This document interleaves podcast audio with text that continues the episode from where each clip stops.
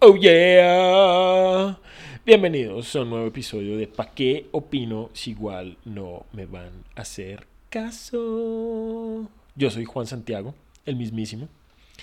Y, ay, espera, se va a cuadrar aquí los niveles de sonido porque me está diciendo que que que está muy alto. Entonces hay que bajarle un poquitico al micrófono para que para que para no estallarle los oídos a mis oyentes. Entonces, espérese, lo cuadro. A ver, un, dos, tres, probando. Testículos, testículos. La... Estúpido. Ya creo que ya, listo. Listo. Ya quedaron. Ah. Bueno, ¿y cómo les pareció el episodio pasado con con Daniela de ¿Para qué opinamos? Igual no nos van a hacer caso. No sé para qué me molesto en traerles invitados tan interesantes. Si igual no nos van a hacer caso, igual no, no nos van a escuchar. no sé. Pero no, Dani es una, un amor de persona, una hermosura de persona, una de esa gente que uno dice como, ah, ojalá hubiera más gente así en el mundo. Eh, habría menos, menos problemas porque de verdad Daniela es una mujer mm, supremamente inteligente, talentosa y, y una gran persona, una gran calidad humana con la que cuenta ella. Entonces espero que lo hayan escuchado todo, sé que está un poquito largo, pero yo sé que ustedes no tienen nada, nada mejor que hacer. Cuando usted se sienta, cuando se sientan en su escritorio, frente al computador, y comienzan a marcar tarjeta y están esperando a que se acabe el día, pues pónganse los audífonos y escuchen, escuchen cosas interesantes mientras pasan la asquerosa cotidianidad, el día a día y, y no se olviden de compartir.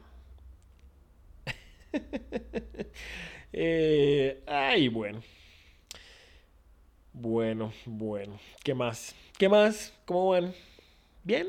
Yo, uy, yo esta semana volví, retomé la bicicleta después de un año de no pedalear. Unas amigas me dijeron, estamos subiendo a patios madrugadas, ¿nos acompañas? Y yo, ah, bueno, está bien, está bien, porque sí, ya lleva mucho tiempo, mucho tiempo sin ejercitar las patricias. Y cuando me salen con, bueno, pasamos a las cuatro y media por ti. no, a las cuatro y media, pero si a esa hora me acabo de acostar. Entonces tuve que hacer el, el grandísimo esfuerzo de acostarme temprano. Obviamente terminé acostándome a las 12 de la noche para levantarme a las 4 de la mañana para subir a patios, que fue un sufrimiento. Uy, qué horror, Dios mío. Entonces me duelen las patricias, estoy buscando a alguien para pa que me sobe las nalgas. Se me había olvidado lo duro que es montar bici. Bueno, no es tan duro, pero sí, uff, pucha, la sufrí con toda. Y, ay, estaba pensando en eso y había leído, había leído en algún lado, creo que había sido en, Science o, o no sé, no me paren bolas. Pero lo que tengo entendido con esto respecto del sueño, había entendido que es, o sea, normalmente una persona duerme ocho horas diarias, o sea, ese es, digamos, el promedio, el promedio de, un, de una persona promedio, pero bueno, no siempre es así. Pero una persona normal duerme ocho horas diarias.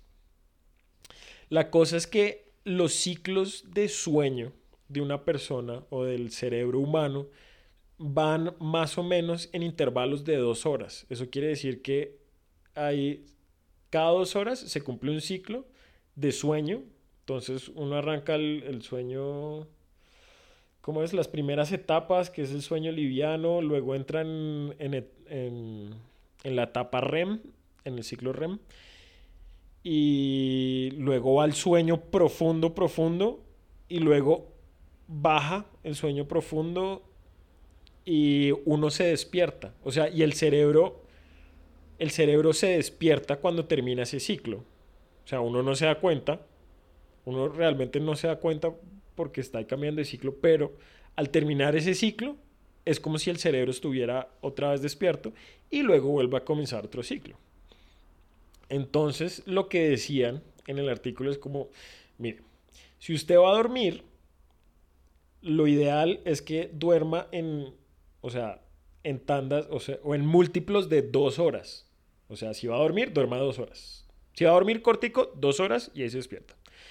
Cuatro horas se despierta. Seis horas se despierta o las ocho horas seguidas. O en tandas de, de a dos. Mm. Y que precisamente por eso es que, no sé, si a muchas, muchos de ustedes les pasa que se levantan antes, momentos antes de que suene el despertador, fíjense cuántas horas estaban durmiendo para ver los ciclos, porque realmente lo que pasa es que el cerebro, pues como está, cuando termina el ciclo, entra en una, en una etapa donde está despierto, pues digamos que lleva la, la, la cuenta de cuánto tiempo ha pasado y dice, pues ya ha dormido tanto, ya me va a tocar despertar, entonces por eso uno abre el ojo antes de que suene la alarma. Y ahí uno dice, no, güey, no, ¿por qué suena maldita? Suena y acaba con mi miseria. Entonces, lo que mi estrategia, que creo que me funcionó bastante bien estos dos días que subí a patios madrugado, fue me acostaba a las 12 y me levantaba a las 4, salía a pedalear a las 4 y media, 5, y estaba volviendo a la casa por ahí 6, 6 y pucho, desayuno y pal sobre otra vez y dormía otras 4 horitas y así completaba a las 8. Y oh sorpresa, no me sentía cansado y no me sentía con sueño. Me funciona. Vamos a ver cuánto me funciona. Seguramente, seguramente no me va a funcionar del todo, pero pues vamos a ver qué pasa. Igual, vea, hoy estoy, hoy madrugué al podcast. Apenas es la una. Ah, me pucha. ¿Y qué más? Oiga, se murió Kobe Bryant. Qué notición. Me van a decir como usted, Juan Santiago, es noticia vieja la semana pasada. Pues sí, yo sé, yo sé, yo sé. Pero como los episodios anteriores no hablé de eso porque los había grabado antes de que ocurriera el siniestro. Y después intenté grabar un episodio hablando de eso y dije como no, esto está muy paila todo lo que estoy diciendo, entonces decidí borrarlo porque no va a subir cosas de mala calidad. Y sí, entonces vamos a, hablemos un poquito de, de Kobe Bryant. Qué, qué horror. No sé, yo no soy muy... No, realmente nunca he sido fan del básquet. No me... No me trama tanto. Pero... Pero una persona como... O sea, un atleta de ese, de ese calibre, de ese nivel como que tan repentino y tan... O sea, fue tan repentino que uno queda como, este man, ¿en serio? Lo bien, pero tenía 41, 41 años, 42 años, 41, 42. Y, y lo que me da más cagada, lo que me pone a, lo que sí me puso a pensar un montón es como, la vida es muy perra, a lo bien, muy, muy perra, porque el tipo se mató no se mató, pero sí el tipo tenía una disciplina y una ética de trabajo admirable. O sea, bueno, o por lo menos eso he entendido, eso he escuchado y eso he visto en las pocas entrevistas que lo vi. Y en las pocas entrevistas en, la, en las que hablaban del man. Eh, que el tipo, o sea, el tipo era, o sea, un genio del básquetbol, pero también trabajaba, un trabajador incansable. Entonces el man estuvo trabajando duro hasta alcanzar el nivel al que llegó,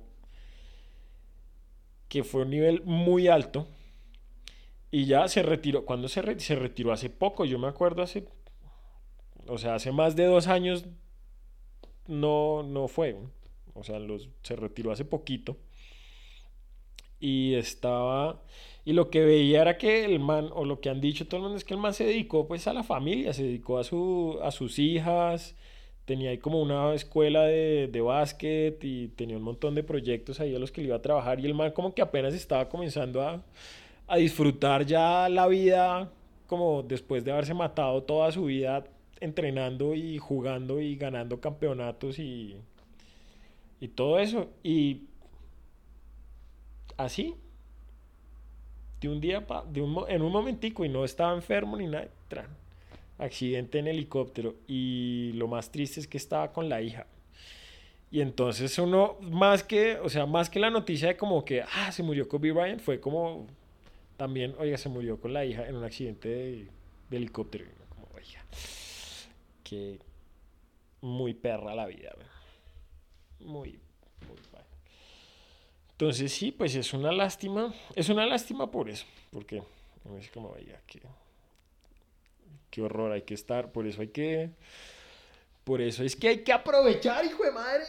Hay que aprovechar y gozársela porque uno no sabe cuándo se le. cuándo le expira el tiquete a uno. Y. ¿Y qué iba a decir? Y yo por eso no vuelo en helicóptero. No, esa vaina me parece lo más. No,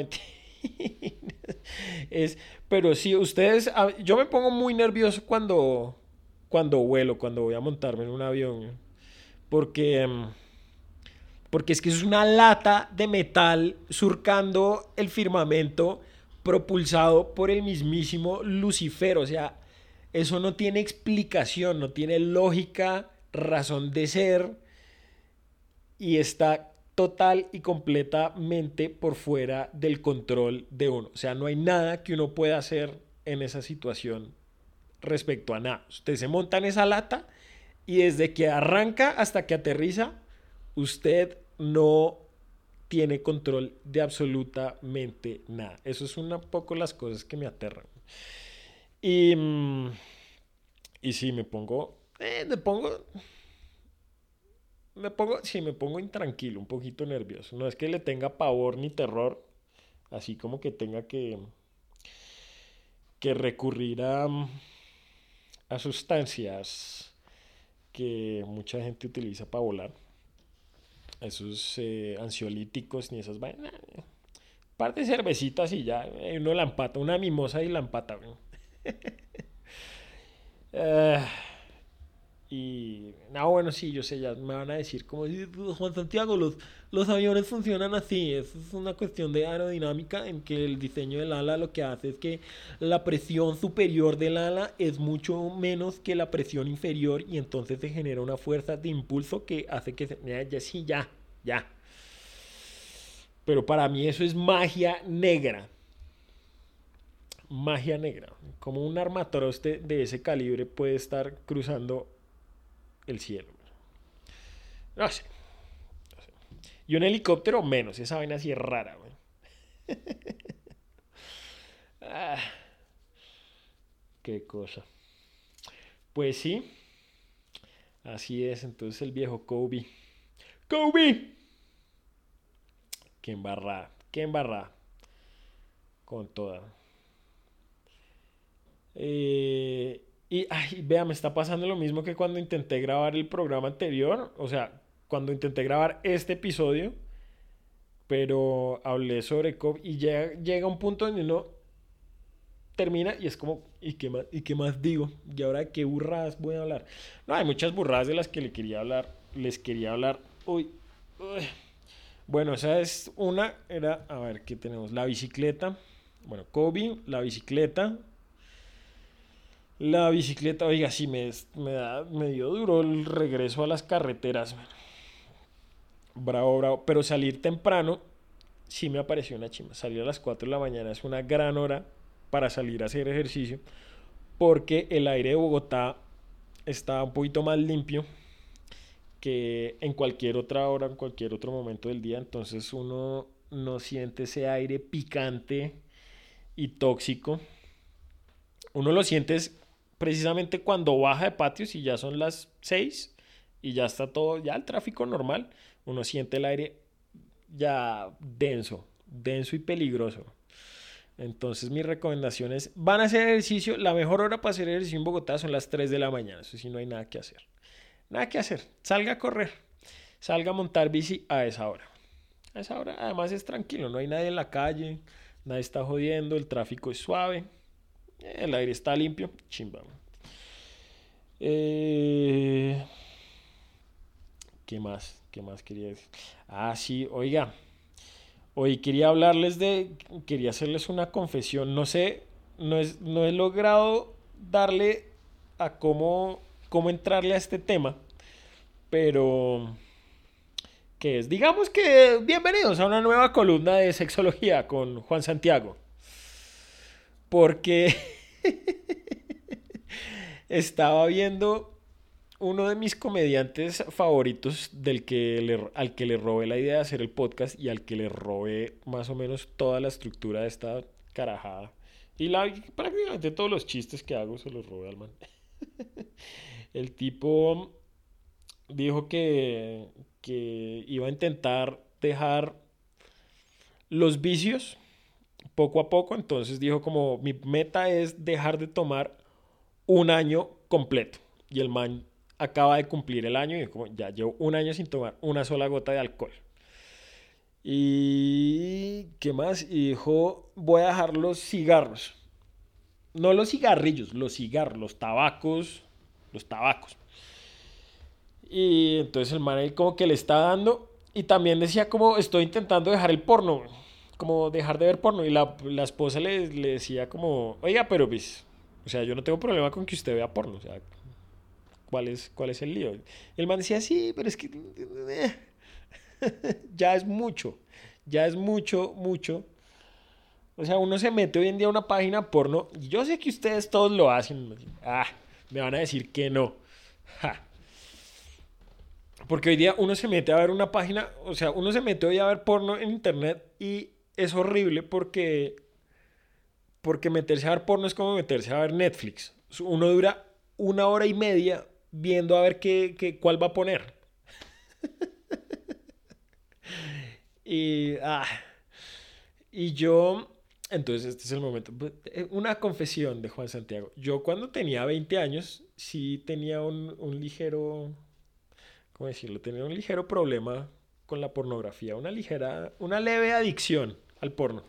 Que, que no, ahora me río, pero pero sí, perdí mucho tiempo y, y me rayó un poco el coco. Porque, porque sí, es que esa es la cosa, uno, uno comienza a ver cosas y quiere más y cada vez se vuelve más insensible a lo que ve y entonces necesita estímulos más fuertes y más paila. Y, y cuando tenía 20 años ya me ha bajado un... No, ya me bajó, ya no tengo ese problema. Eh, veía, veía mucho porno. Mucho, mucho, mucho, mucho.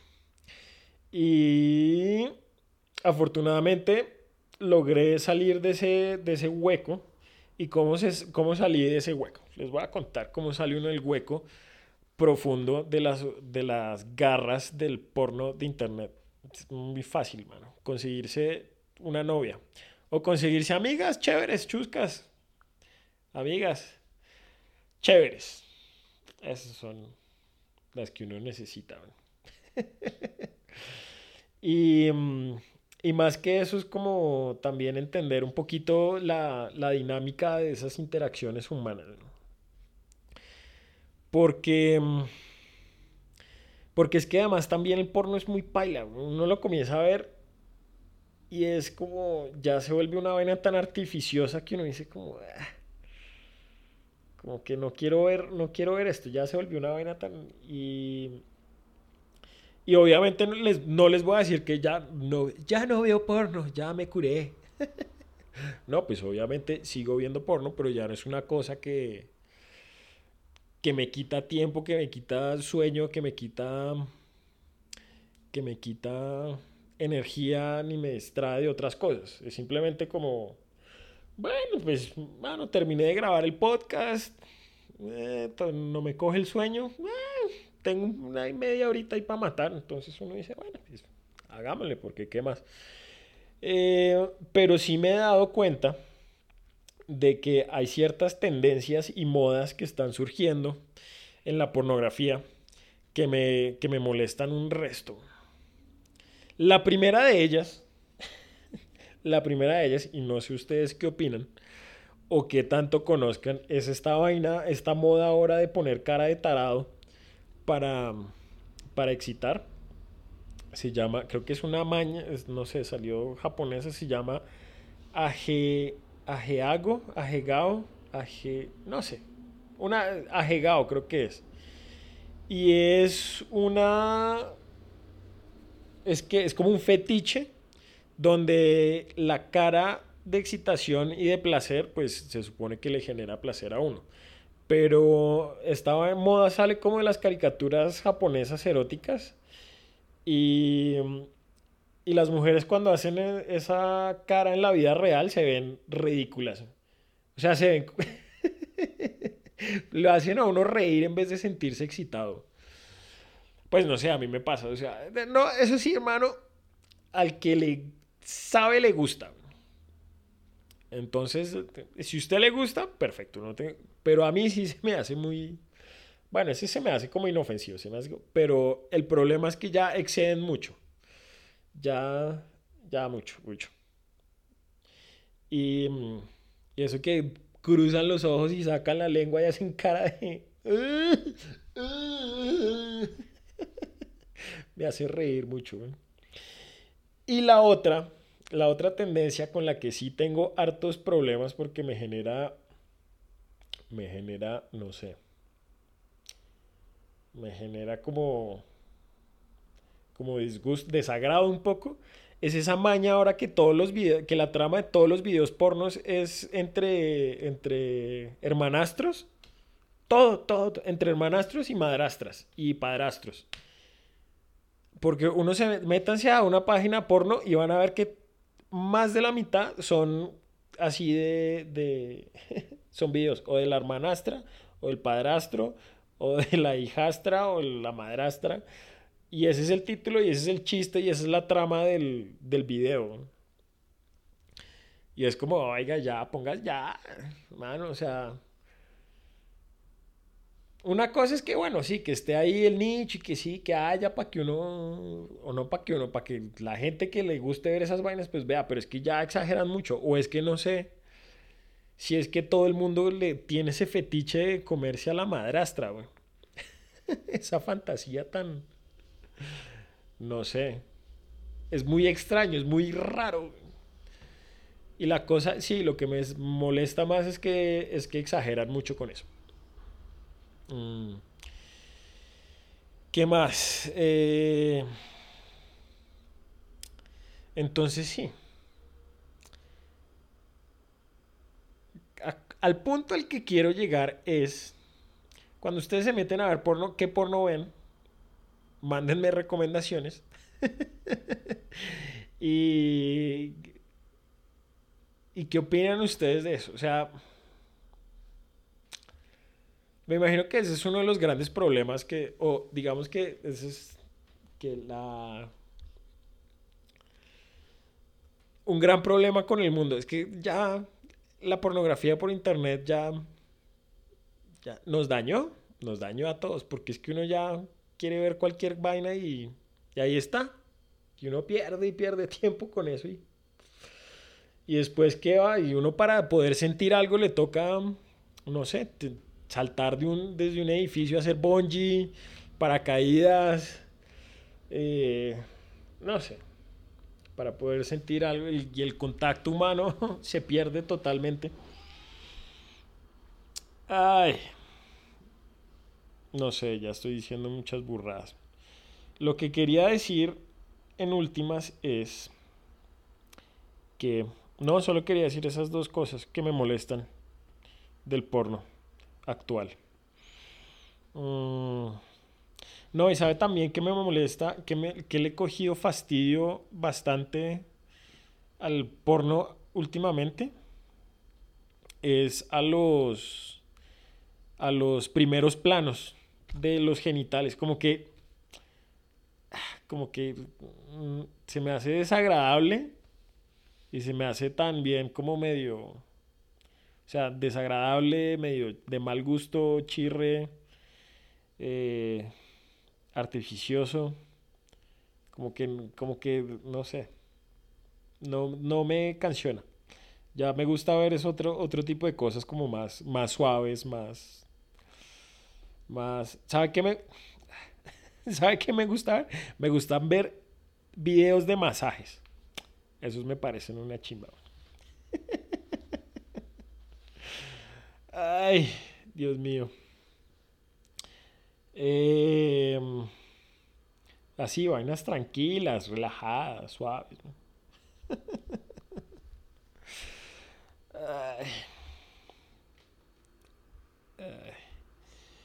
Y,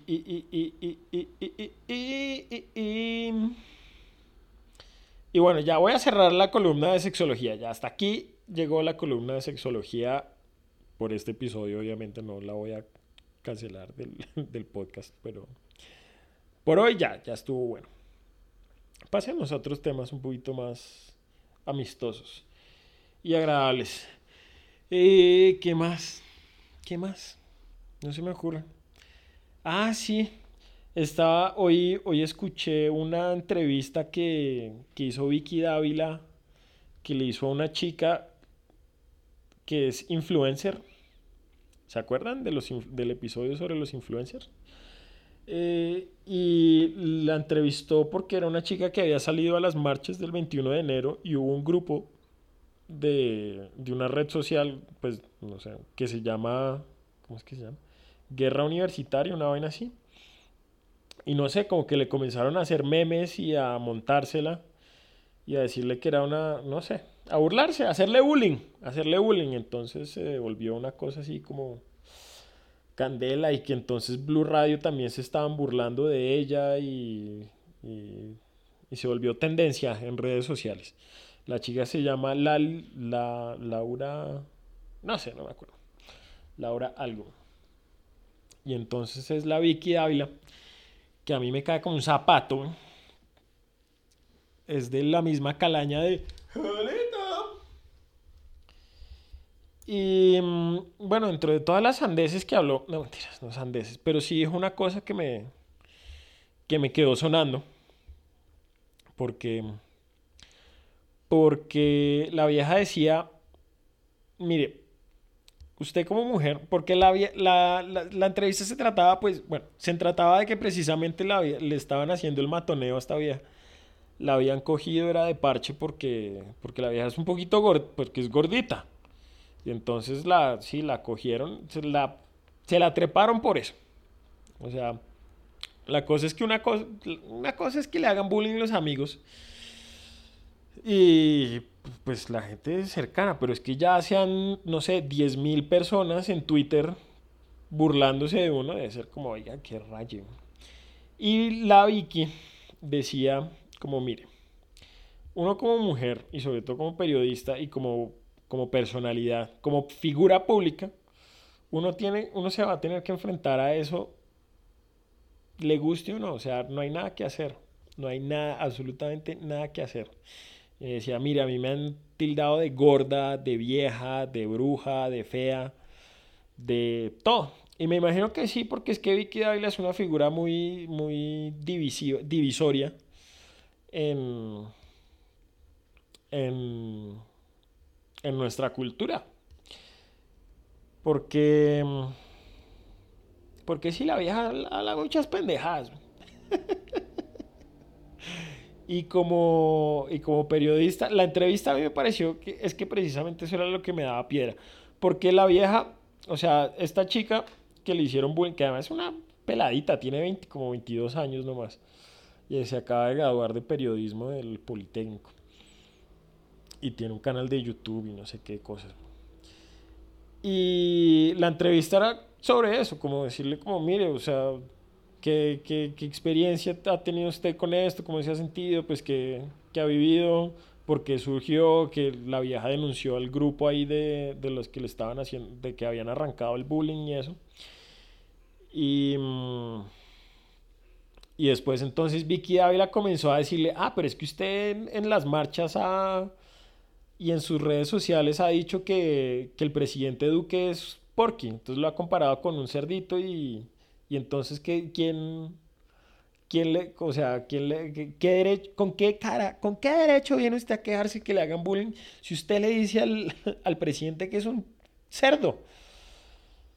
Y ahí fue como, ah, maldita sea, o sea, esta vieja que, ¿Qué quiere lograr? ¿Qué quiere lograr? Quiere, quiere, darle, quiere enseñarle una lección a una, niña, a una mujer de 22 años que está pasando por un momento difícil. Quiere, enseñar, quiere cogerla de ejemplo y enseñarle una lección. Pues me pareció de, de muy mal gusto. Supremamente de mal gusto. Eh, y, y, bueno, después sí dijo lo de, lo de mire, que, que, a uno la siendo uno una figura pública siempre se van a pegar de todo para, para intentar hacerlo sentir mal. Y pues sí, bueno, ese es el precio de la fama. No mentiras, pero uno es que uno dice como, oiga, bueno, si usted está cómodo y feliz con quien, con quien usted que es que no es una cosa fácil, no es para nada una cosa fácil. Eh, pues uno no debería tener problema con eso, pero también si uno tiene la intención de, de ser una figura pública, o sea, bueno, ser un periodista, tener un canal, ser, un, ser influencer, tener un canal de YouTube, eh, tener redes sociales abiertas al público y todo, pues usted tiene que ser, o sea, no puede ser tan ingenuo y tan taimado de decir, ay, sí, es que todo va a ser lindo y todo el mundo me va a querer. Eh, eh, eh. No, no. Y también, ¿cómo se, o sea, ¿cómo se atreve Vicky Dávila a comparar los comentarios que hace esta peladita al presidente? O sea, decirle porque al presidente es como, oiga, por favor, es el, manda, el primer mandatario de un país.